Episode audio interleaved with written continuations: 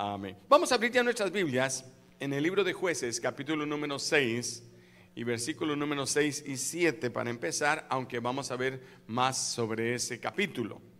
Libro de los jueces, algunos se lo atribuyen al profeta Samuel, no se sabe realmente quién fue el escritor del libro de los jueces, pero en el capítulo número 6 nos cuenta la historia de Gedeón, una historia bastante hermosa, bastante conocida, que Dios la dejó plasmada para que nosotros aprendiéramos acerca de eso. Dígale a su vecino, Dios te quiere hablar. Leo la escritura que dice, de este modo empobrecía Israel en gran manera por causa de Madián. Y los hijos de Israel clamaron a Jehová. Y cuando los hijos de Israel clamaron a Jehová a causa de los madianitas, dice el siguiente versículo, Dios envió un profeta a ese lugar. Lo vuelvo a leer. De este modo empobrecía Israel en gran manera por causa de Madián. Y los hijos de Israel clamaron a Jehová. Y cuando los hijos de Israel clamaron a Jehová a causa de los madianitas, él envió un profeta. Diga conmigo, envió un profeta. Padre, en el nombre de Jesús te damos las gracias por este momento en que nos acercamos al trono de tu gracia donde encontramos respuestas a nuestras necesidades. Habla a cada vida, a cada mente, a cada corazón. Enséñanos, Señor, que salgamos de este lugar sabiendo que tú estás con nosotros. En el bendito nombre de Cristo Jesús. Y la iglesia dice, amén. En este libro, en este capítulo 6 del libro de los jueces, Dios está enseñándonos algo que aconteció con el pueblo de Israel. Los madianitas, que eran los hijos de Madián, habían sometido al pueblo de Israel, estaban haciendo sus vidas miserables, dice un escritor. Y cuando los cultivos de los israelitas se levantaban, cuando empezaban el momento de cosechar, eh, los madianitas venían y destruían o se llevaban sus frutas y sus verduras. Era una nación más grande, era una nación más fuerte, así que ellos estaban sometidos, los habían dejado sin armas, los habían dejado como defenderse y parecía que al final los iban a expulsar de esa tierra. Ese era el propósito según ellos. Pero había un hombre llamado Gedeón, uno de los jueces de Israel, que estaba escondiendo en los campos todo lo que ellos habían logrado juntar para que cuando vinieran los madianitas no lo encontraran. Pero en ese momento cuando él está escondiendo todo porque no quieren que los madianitas le roben ni, que lo vayan a descubrir, él está asustado, aparece un varón y se lo voltea a ver y la expresión de aquel varón dice, era un ángel, versículo número 12, que se le apareció y le dijo, Jehová está contigo, varón esforzado y valiente. Y Gedeón le respondió, ay Señor mío, si Jehová está con nosotros, ¿por qué nos ha sobrevenido todo esto?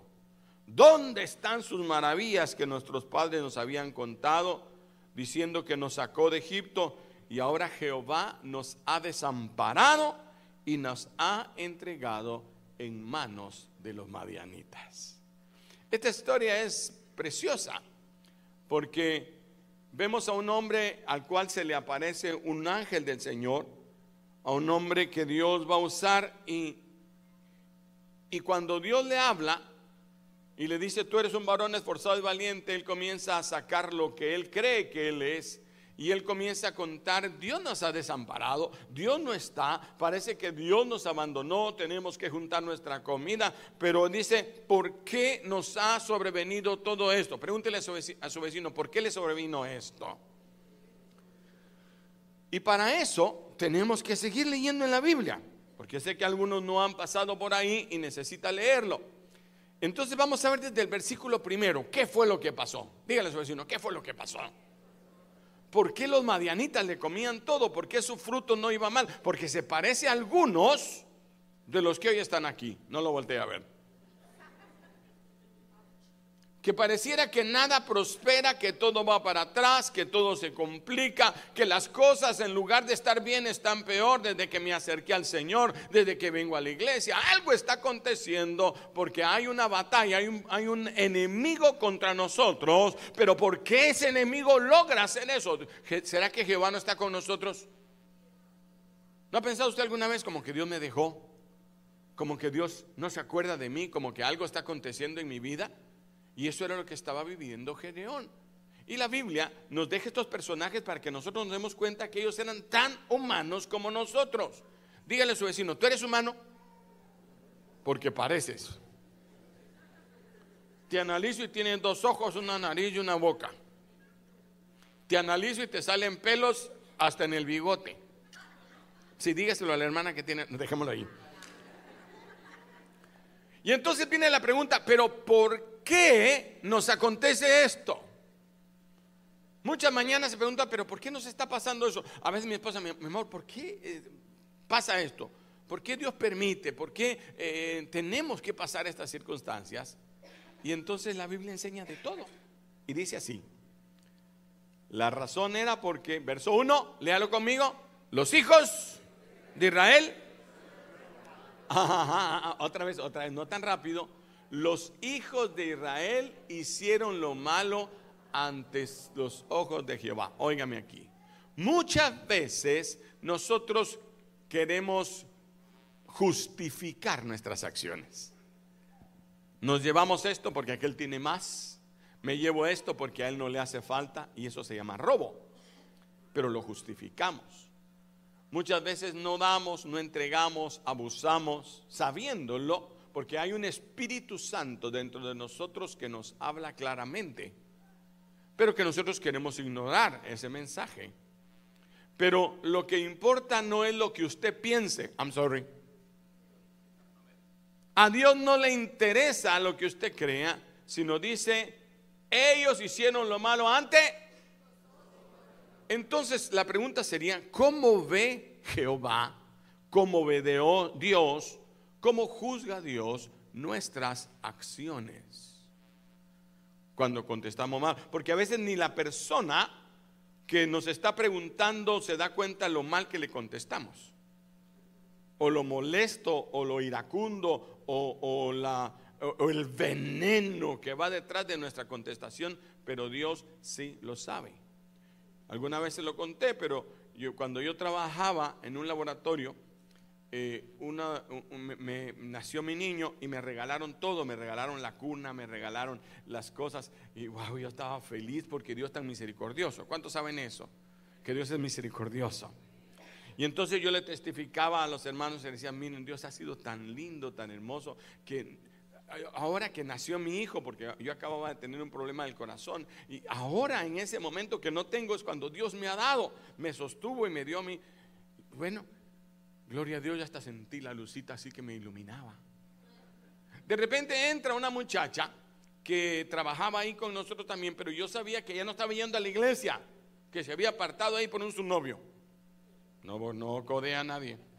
Y entonces le digo yo, e, ella también tenía su... ¿Sabe usted? Dios nos dio la cuna de mi niño, como quien dice, a ti no te lo dio. Oiga mi corazón, para que vea cómo es uno a veces de perverso sin, sin que nadie lo note. Y le testifiqué. Y me dio esto y me dio aquello. Cuando la luz que estaba encendida se apagó. Y se encendió una luz roja. Dentro de mí, nadie lo vio. Usted no ve cuando la luz roja se me enciende, pero yo sí la miro. Usted sabe cuando el Espíritu Santo te está diciendo, mm, mm, mm, ¿sí? Y entonces me dijo, no está bien. Que no está bien, yo estoy testificando el Espíritu con que lo haces. Yo estaba queriendo decir, como yo estoy bien, como yo estoy caminando en el camino del Señor, Dios me bendijo a mí, pero como tú andas caída, ahí de novia de un impío, Dios no te bendice a ti. Y entonces el Espíritu Santo, ¡pam! se contristó dentro de mí. Y dije, no, sí, Señor, perdóname. Y yo llegué, no, fíjate que no sé qué, y ya le evangelicé de otra forma, ¿no? Pero a veces nosotros actuamos pensando que está bien. Pero lo que Dios juzga es cómo Él nos ve. Pregúntele a su vecino cómo Dios te ve. Cómo Dios ve tus acciones. Ah, no, yo ya sí que yo ya a la iglesia no voy porque todos son una partida de hipócritas. ¿Cómo lo ve Dios? O sea, no me vienes a ver a mí, no me sirves a mí porque otro falló. No eres fiel conmigo porque hay otros infieles. Porque hay billetes falsos, tú ya no crees en los billetes buenos. Démelos a mí, yo, los, yo miro cuáles son los buenos.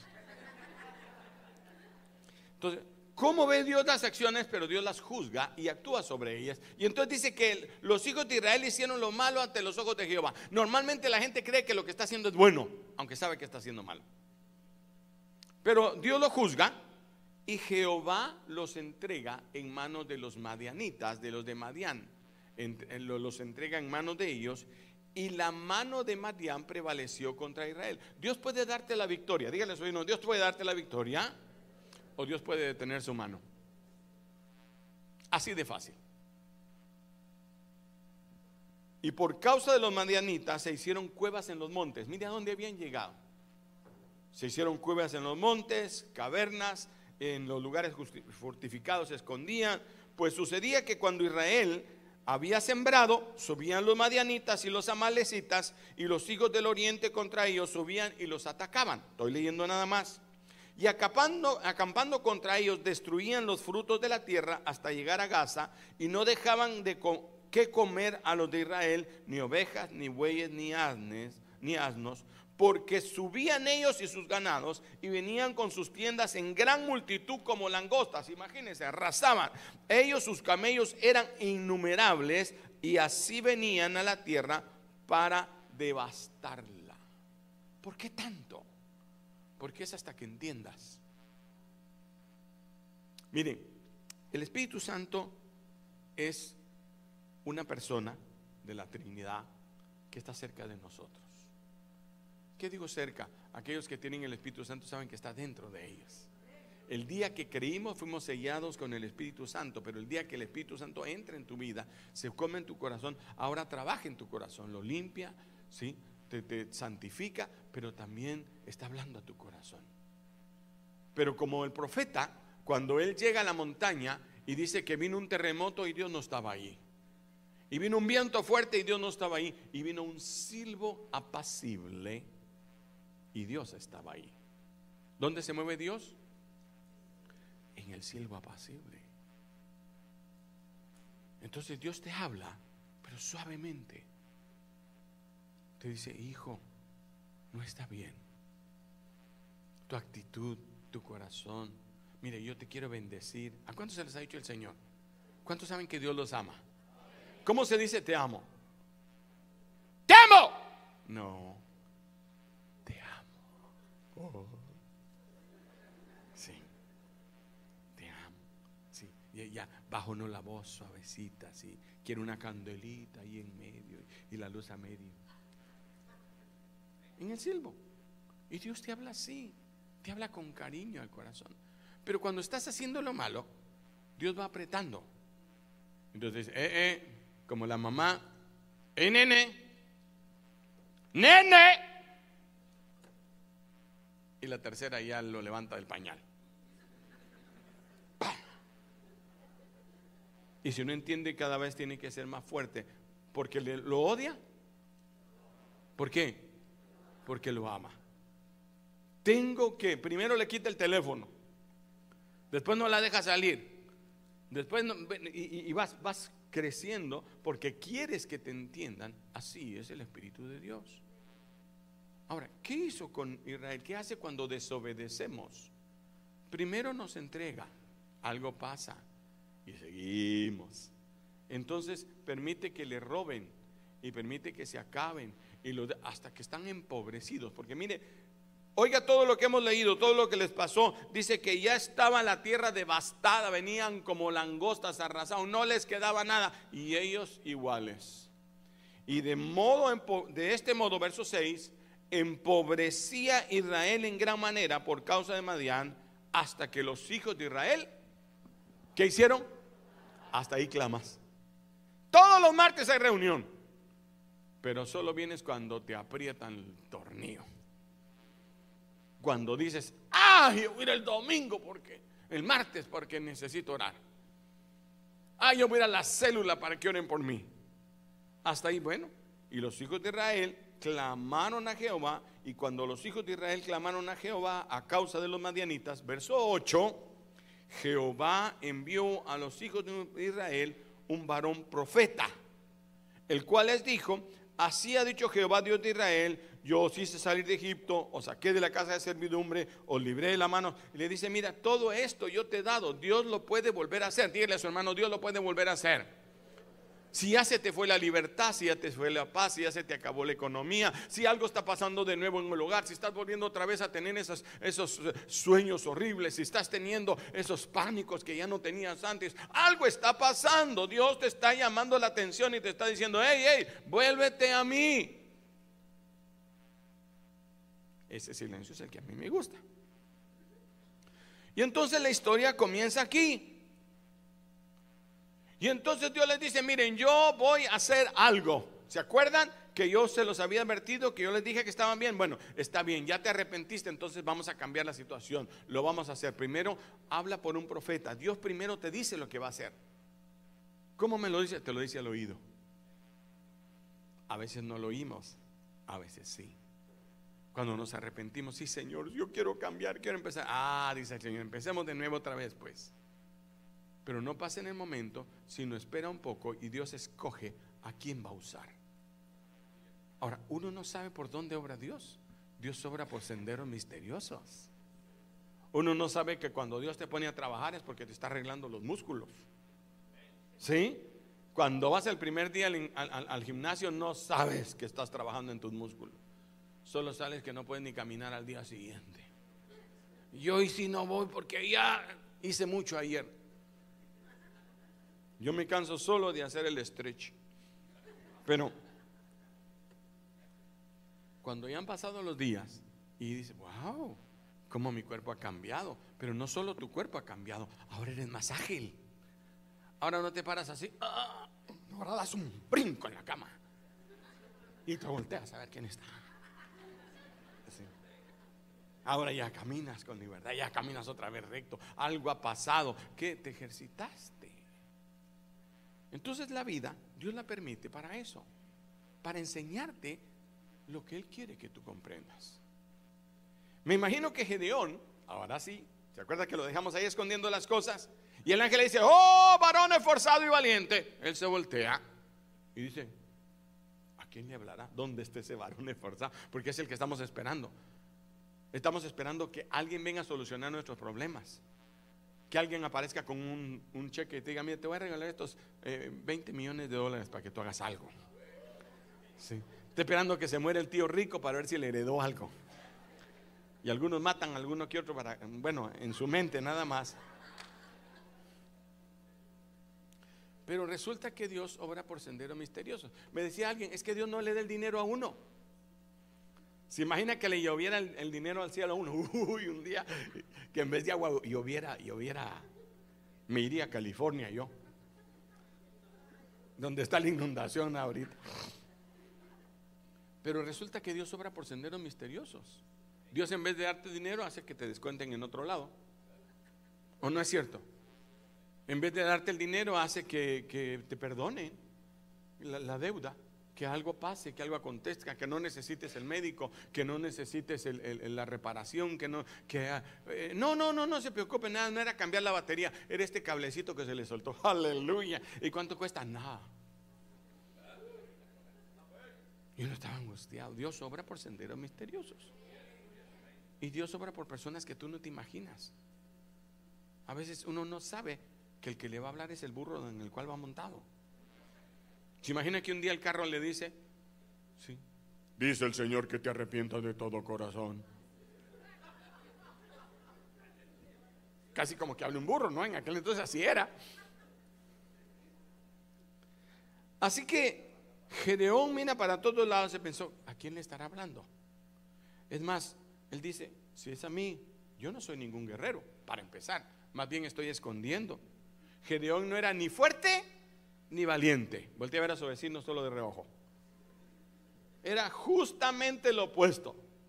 se le miraba la barriga desde aquí para acá.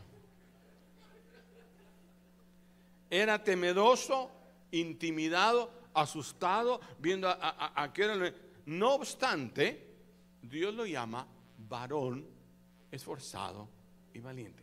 Dígale a su vecino, varón o varona, esforzado y valiente. Dígaselo, dígaselo sin pena. ¿Cuántos creen lo que le dijeron?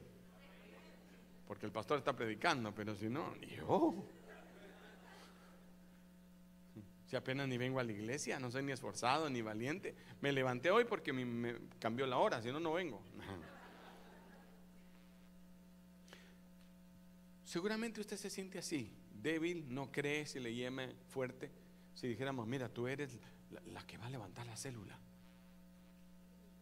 ¿Qué, ¿Qué, le parece a usted? ¿Cuántos van a célula aquí? Levante la mano los que van a célula. Eso que están levantando la mano, que ustedes sean los que van a levantar la célula. No, si mi líder, sino no, pero tú eres el que vas a llevar 20 personas.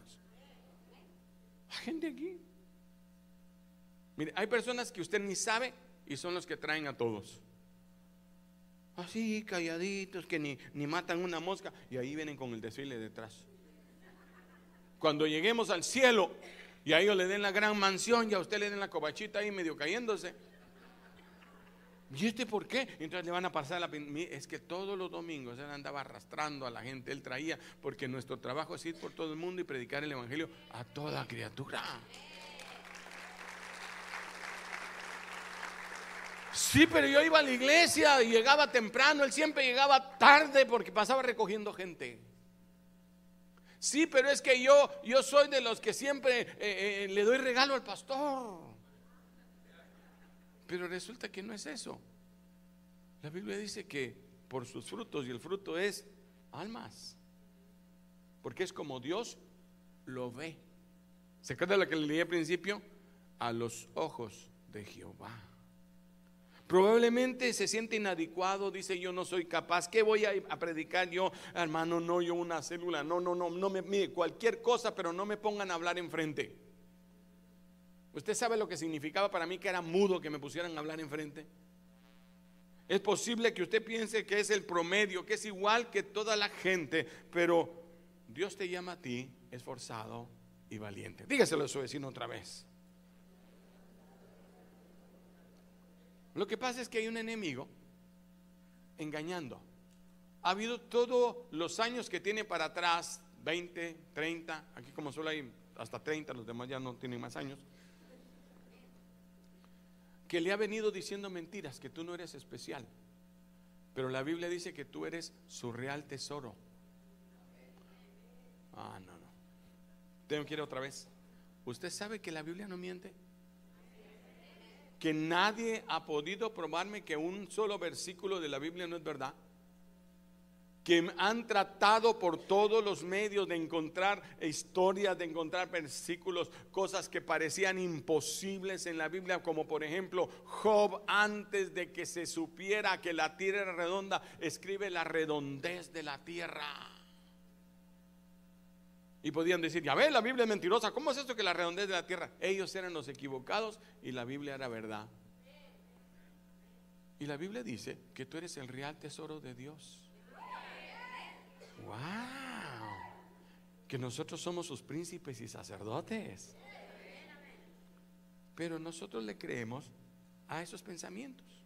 Así que cuando vengan esos pensamientos negativos, recordándole lo que usted no es, diciéndole tú eres fea, yo no soy fea, yo soy a la imagen de Dios. Hermano, es que lo que es feo para uno no es feo para otro. Yo se lo dije el otro día. Ay, no, que a mí no me gustan gordas. Váyase a Egipto. ¿Sí? Calor en el invierno y sombra en el verano. Véalas, las quieren gorditas. Hay otros lugares donde las quieren flaquitas. Hay unos que les gustan las altas y a otros les gustan las chaparras. ¿O no es cierto? No es quién es más bonito, quién es menos, es quién lo escoge. Y tú eres hermoso porque fuiste criado como Dios quiso que tú fueras.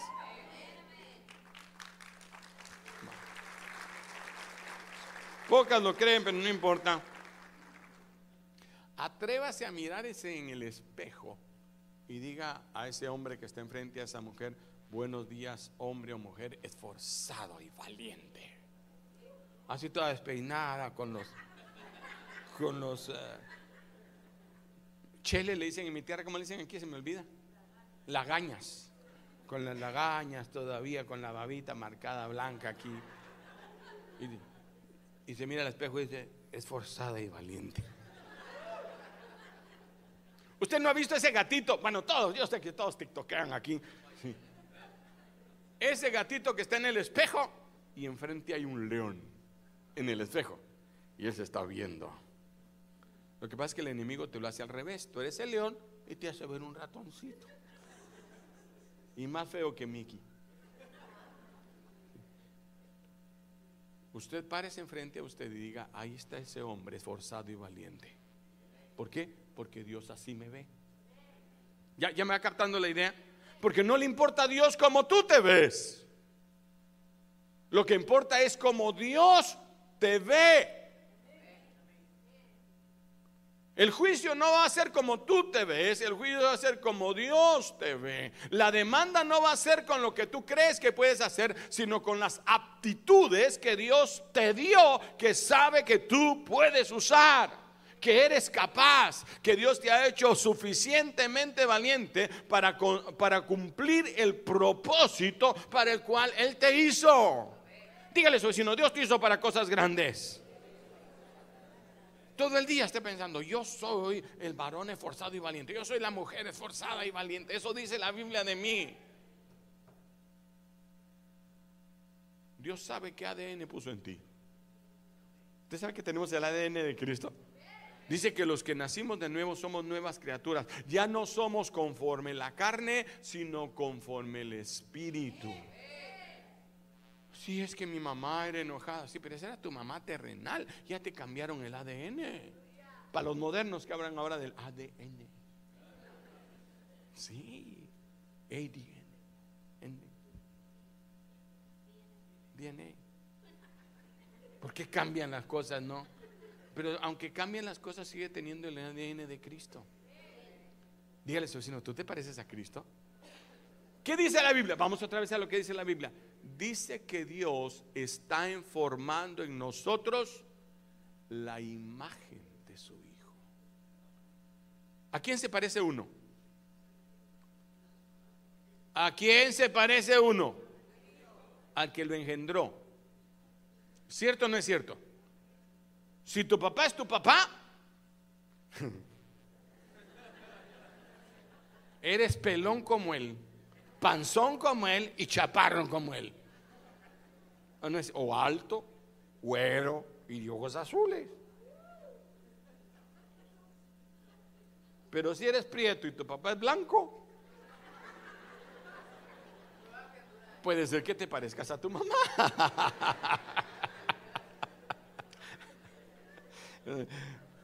No importa, porque de todas maneras me cambiaron el ADN. Ahora Dios está formando en mí la imagen de mi Padre.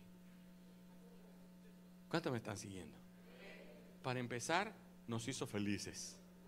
Somos la gente más feliz de la tierra.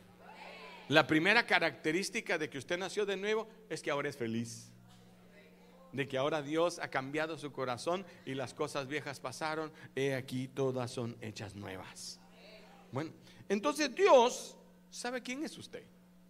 Dígale a su Dios sabe quién soy.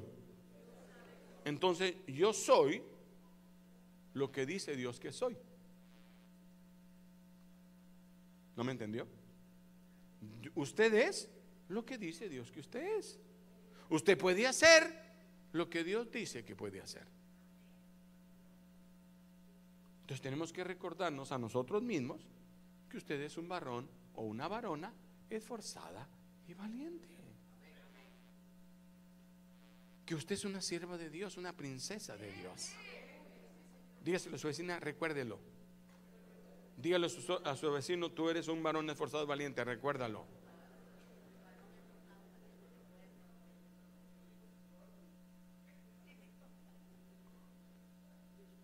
Yo recuerdo cuando me dijeron que a mí me había traído la cigüeña. Y te trajo en una caja de zapatos, me dijeron. Y te puso frente a la casa, frente a la, a la casa de nosotros y mi mamá te recogió. Yo me acuerdo, me dijo mi hermano. Y me entró una duda, hermano. Mamá, yo de verdad soy recogido. De verdad. Gracias a Dios se entera uno que no fue la cigüeña la que lo trajo. Ahí me di cuenta que eran mentiras. Pero entra, el, enemigo te pone pensamientos que no son reales. O cuando alguien te dice, feo, tú te paras frente al feo. ¿Quién dice que soy feo? Mi mamá me dijo siempre que era bonito. ¿A cuántos le dijo su mamá que eran bonitos? A todos. Y entonces el ángel, ahora sí, ya, ya, me extendí mucho aquí. Sí.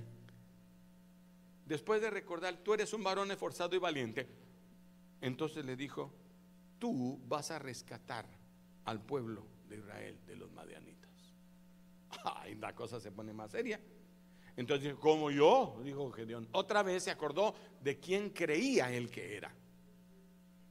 Y entonces ponemos la excusa. Y él dijo, mire, mire, mi clan, mi familia es la más pequeña de todas.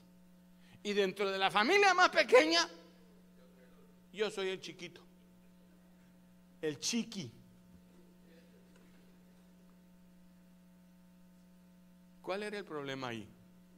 Dios se equivocaba o Gedeón se equivocaba. Cuando Dios te manda a hacer algo y tú dices, yo no puedo, ¿quién está equivocado? Porque Dios sabe quién eres tú. Se lo vuelvo a decir, Dios sabe quién eres tú. Dios sabe de qué, de qué eres capaz. Es que yo hablar de la Biblia, pero la novela la cuentas completa. El chisme hasta le agregas. El problema no era que Gedeón no supiera pelear, no fuera soldado y no fuera fuerte. El problema es que Gedeón no lo creía que era. El problema es el elefante. El elefante de chiquito le ponen una cadena con un clavito y, él no puede arrancarla porque es chiquito. Diga quichitito. ¿Sí? Y entonces él es quichitito. Y entonces se mueve y no puede. Pero resulta que cuando come, crece. Él ya está grande y fuerte. Es uno de los animales más fuertes de toda la tierra. Pero el mismo clavito con la misma cadenita lo tiene sujeto. ¿Por qué? Porque él cree. Él cree que no es lo suficientemente fuerte. Él cree que no se puede soltar. Y muchos están atados así creyendo las mentiras que el enemigo le ha metido y Dios diciéndote, tú eres varón y varona, esforzada y valiente, yo haré grandes cosas contigo. No terminará la obra de Dios hasta que hayamos terminado lo que hemos de hacer. ¿Cuántos dicen amén? Dios le acaba de llamar, tú eres un guerrero valiente. Oiga, Dios no fue su esposa, no fue su amigo, no fue su amiga, no fue por, por, por... Que Dios te bendiga, mi hijo. Fue Dios que le está mandando a decir, tú eres varón, esforzado y valiente, pero eh, creemos más lo que otro nos dijo. Un par de capítulos más adelante, usted si usted lee en el, libro de, jueces, Gedeón estaba interrogando a sus enemigos. Y cuando les está interrogando, les pregunta, óigame, óigame, ¿cómo eran los que ustedes estaban matando? Cuando bajaban a matar a los, a ¿cómo eran? ¿Y quiere oír qué le respondieron? ¿Cuántos quieren saber qué le respondieron? Vamos entonces a jueces capítulo 8 y versículo 18. Panananán. ¿Qué cree que le dijeron? Ah, eran unos israelitas ahí aguados, todos, todos hambrientos. Oiga lo que le dijeron. Le dijeron. Le preguntó a Seba y a Salmuna, sus enemigos, ¿qué aspecto tenían aquellos hombres que matasteis en Tabor? Y ellos le respondieron, eran como tú. ¿Cómo era? ¿Y cómo era él? Así eran ellos. cada uno, léalo, cada uno parecía un hijo del rey. Había un joven, hijo de un rey, era hijo del rey, Saúl. Y cuando derrocaron a Saúl, cuando Saúl muere, agarran al más chiquito y la muchacha sale corriendo y a mitad del camino lo bota y se le quiebran ambas piernas. Y lo agarra así, se lo lleva y lo esconde. El niño lloraba de día y de noche, seguramente ahí, y, crece con las piernas torcidas. Y no tiene otro trabajo en la vida que ser mendigo porque está escondido. No quieren que sepan que él era el hijo de Saúl. Le cambian el nombre, lo llevan a lo de bar, a un lugar donde nadie lo conocía, donde no nadie hablaba por él, solo lo más vil. Y ahí se cría. Un día David dice, hay un, yo quiero bendecir a mi amigo, Jonatán. ¿Habrá alguien que quede de la familia de ellos? Y le dijeron, sí, hay uno. Vive en lo de bar. Es hijo de Saúl, descendiente, su sangre real corre por él. Pero tiene un problema. Cuando era pequeño sucedió esta historia. Y le cuentan la historia. Y él ahora mendiga por las calles. Y le dijo, tráiganmelo. Y lo fueron a buscar. Y él pensó, él pensó lo que el diablo siempre le había metido. Tú no sirves para nada. Te van a encontrar y te van a matar. Y toda su vida vivió escondido. Hasta que le dicen, tú eres el hijo de Saúl. Y él dijo, sí, el rey te manda. Ya es tú, mi final. Se acabó. Se llamaba Mefiboset. Hasta el nombre era raro. Hola Mefibo. Y se lo llevan ante el rey. Y el rey le dice, tu cara es igual a la de mi amigo. El ADN. Tu mirada. Y cuando le habla, hablas igual a tu padre, me recuerda. No, yo te voy a honrar. Yo te voy a poner aquí junto con mis hijos. ¿Cómo se llaman los hijos del rey? te voy a sentar en la mesa real. Pónganle el vestido, me vístanlo por favor, pónganlo sobre la mesa. Ahí en la mesa lo sentaron y ahí él estaba comiendo. Eh, eh, él, él pensaba dentro de sí, pero ¿qué querrán hacer conmigo que soy un perro muerto? ¿Cuántos se quieren llevar un perro muerto a su casa?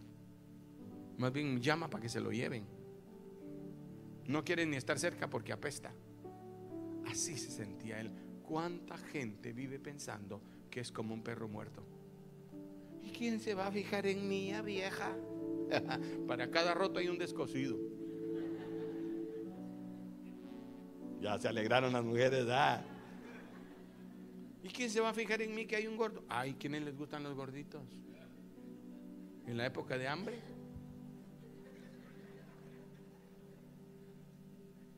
Dice que los gorditos son alegres, ¿eh? Digo, ¿quién, se va, ¿quién va a pensar que yo soy, si yo soy tan tonta? Vea que hay gente que se cree tonta. Ay, hermano, yo a la escuela así no me meto porque, hermano, yo soy, mire, nada se me queda. Mientras lo sigas diciendo va a ser así, pero Dios dice que tú tienes la capacidad de hija de Dios.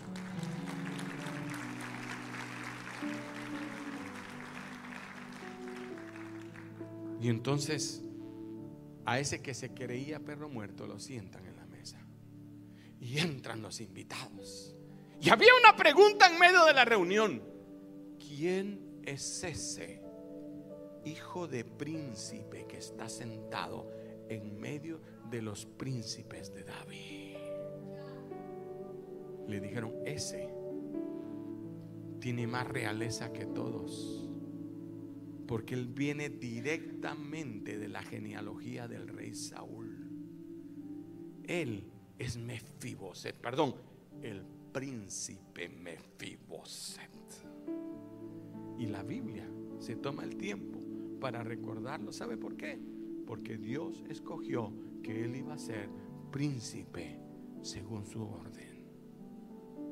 Ahora, Dios te escogió a ti. Dile a su vecino, Dios te escogió a ti.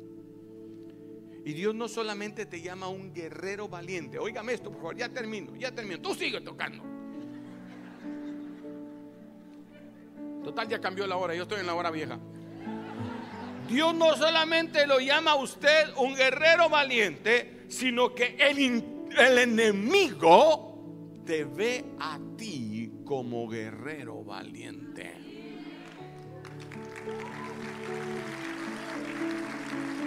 ¿Por qué me ataca? ¿Por qué me pasa nada a mí? ¿Por qué? Porque el enemigo sabe quién eres tú, porque él mira detrás de este cuerpo, detrás de lo que tú mismo crees. Él sabe quién eres, te dice que eres gato, pero él sabe que tú eres un león, hijo del león rugiente, hijo del león de la tribu de Judá. Si usted permite que los pensamientos negativos den vuelta en su mente, usted va, mire, no importa qué talento tenga, no importa qué oportunidad, qué fuerza, qué aspecto, aunque tenga aspecto de príncipe, se va a sentir como mendigo y va a pedir miseria. Ay, Señor, aunque sea un carrito viejito. un príncipe no anda en carrito viejito. Un príncipe de Dios tiene derecho a lo mejor del trigo. Ah, sí, pero hermano, es que uno tiene que ser humilde. No, yo soy humilde, pero en buen carro. Yo no quiero que mi esposa se quede a medio camino. Un día mi esposa se le cargó mi, carrito, el poderoso se le quedó a medio camino. A medio, en, en los tres carriles en el de en medio. Lo apagó, le echó llave, se salió y me llamó, mi amor, dejé el carro a mitad del camino. Pasa una hermana en su carrito, le abre la puerta, ella se sube y se va. Y ahí voy yo, en aquellas filas de los carros, porque habrá tanto tráfico en esta calle. Es que una hermosa señora dejó su carro a media calle. La princesa se bajó, la recogió alguien y la llevó a su trabajo. Y al ve el plebeyo arrancar el carro.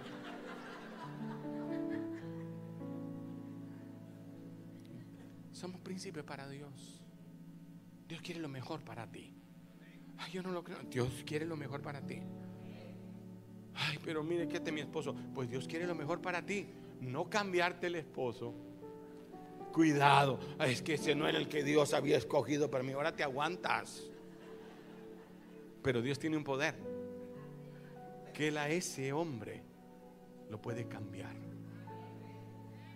y hacer el esposo que tú, que Dios quiere para ti. Si ves que él no busca a Dios ahorita, pero si Dios lo toca, va a ser nueva criatura. Dios no quiere que andes en adulterio. Dios lo que quiere es hacerte lo nuevo a Él. Dios no quiere cambiarte los hijos. Ay, es que son mis hijos, son lo peor. No, no, no son lo peor. Dios lo puede hacer lo mejor. A lo vil y despreciable del mundo levantó Dios para avergonzar al sabio. ¿Cuántos lo pueden creer? ¿Cuántos lo pueden creer? ¿Cuántos levanta sus manos y dice, tú lo puedes hacer, Señor? Me gusta el hecho de que no solamente Dios me llame guerrero valiente, que el diablo sepa quién soy yo. Porque la próxima vez que se pare frente a mí le voy a decir, tú ya sabes quién soy yo. Por eso me tienen miedo. Por eso en el nombre de Jesús ahora. Go away. Si me dice una nenita, go away. Ahora, asegúrese de saber quién es usted mismo. Asegúrese de recordar. Mire, hable como reina, como rey. Camine como rey. Alguien dijo que un hombre con dinero cambia. Usted mira a un hombre que entra a un lugar y ni voltea a ver porque no carga nada en la bolsa. Pero si el hombre carga dinero, entra, ¿quién me va a atender a mí? ¡Ey, ey, ey, ey, ey güero! Busque quien me traduzca porque yo vengo a comprar un carro. ¿Sí o no? si usted es un rey, camine como rey. Camine con la vista hacia el piso. No envidie al que tiene. No envidie al que parece príncipe. Más bien diga, yo también soy un príncipe de Dios. Pues no pareces, pues lo vas a ver. Porque Dios dice quién yo soy. Y yo soy lo que la Biblia dice que yo soy.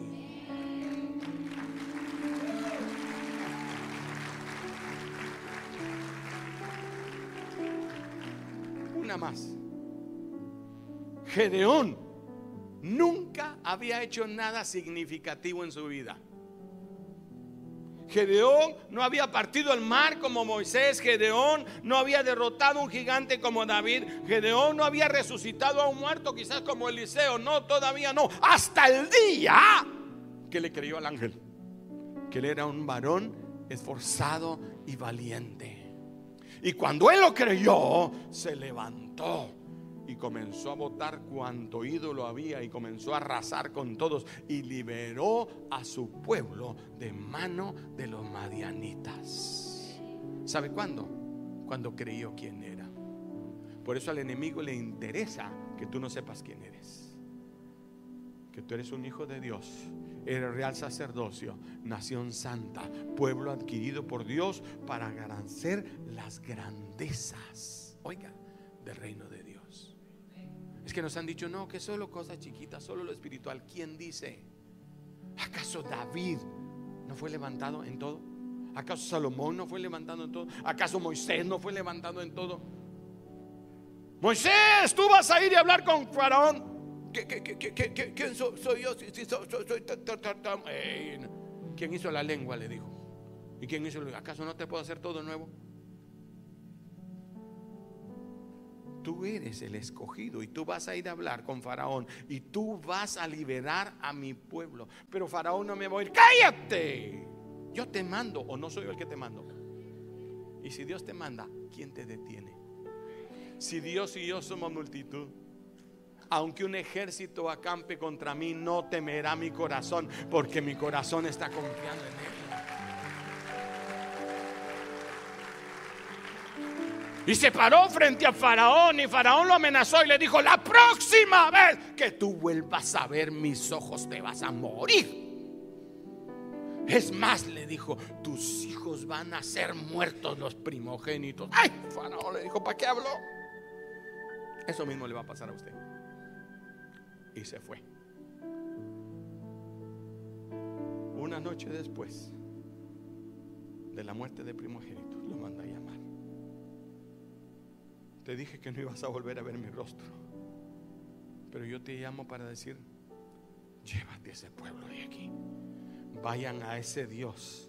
Caminen el camino que quieran hacer. Llévense todo lo que quieran. Y la riqueza de Egipto le entregaron a todos los israelitas y con el oro y la plata dejaron pelón eh, eh, eh, en quiebra a Egipto el día que salieron por causa de aquel tartamudo que supo quién era en el reino de Dios.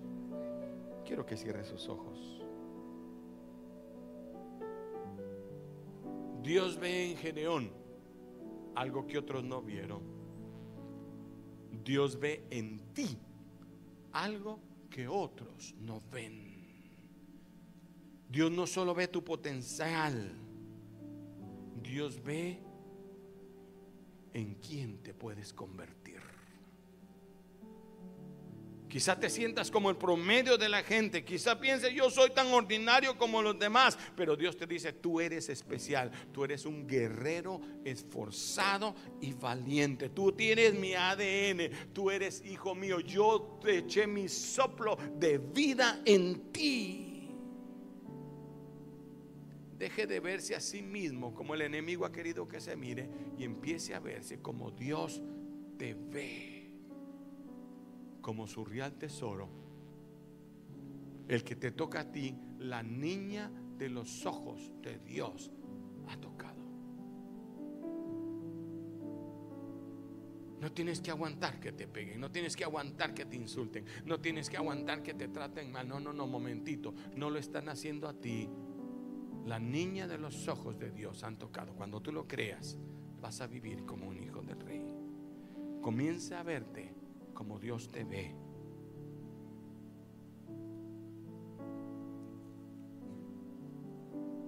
Cierra tus ojos y dile, Señor, yo soy tu hijo. Si tú dices que yo soy un guerrero valiente, yo soy un guerrero valiente.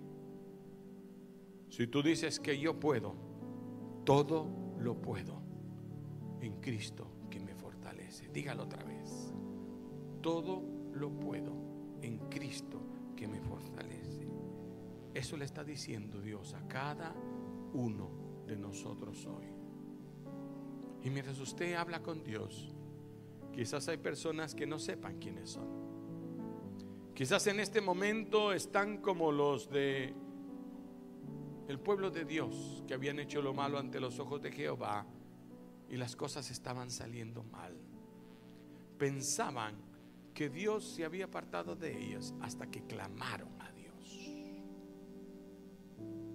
Todos nosotros tuvimos que pasar por este camino hasta que un día clamamos al Dios de los cielos y Él nos levantó del hoyo cenagoso donde estábamos, del lodo donde nos habíamos revolcado, del chiquero donde estábamos viviendo, de la vida absurda que llevábamos, de vicios y de pecado.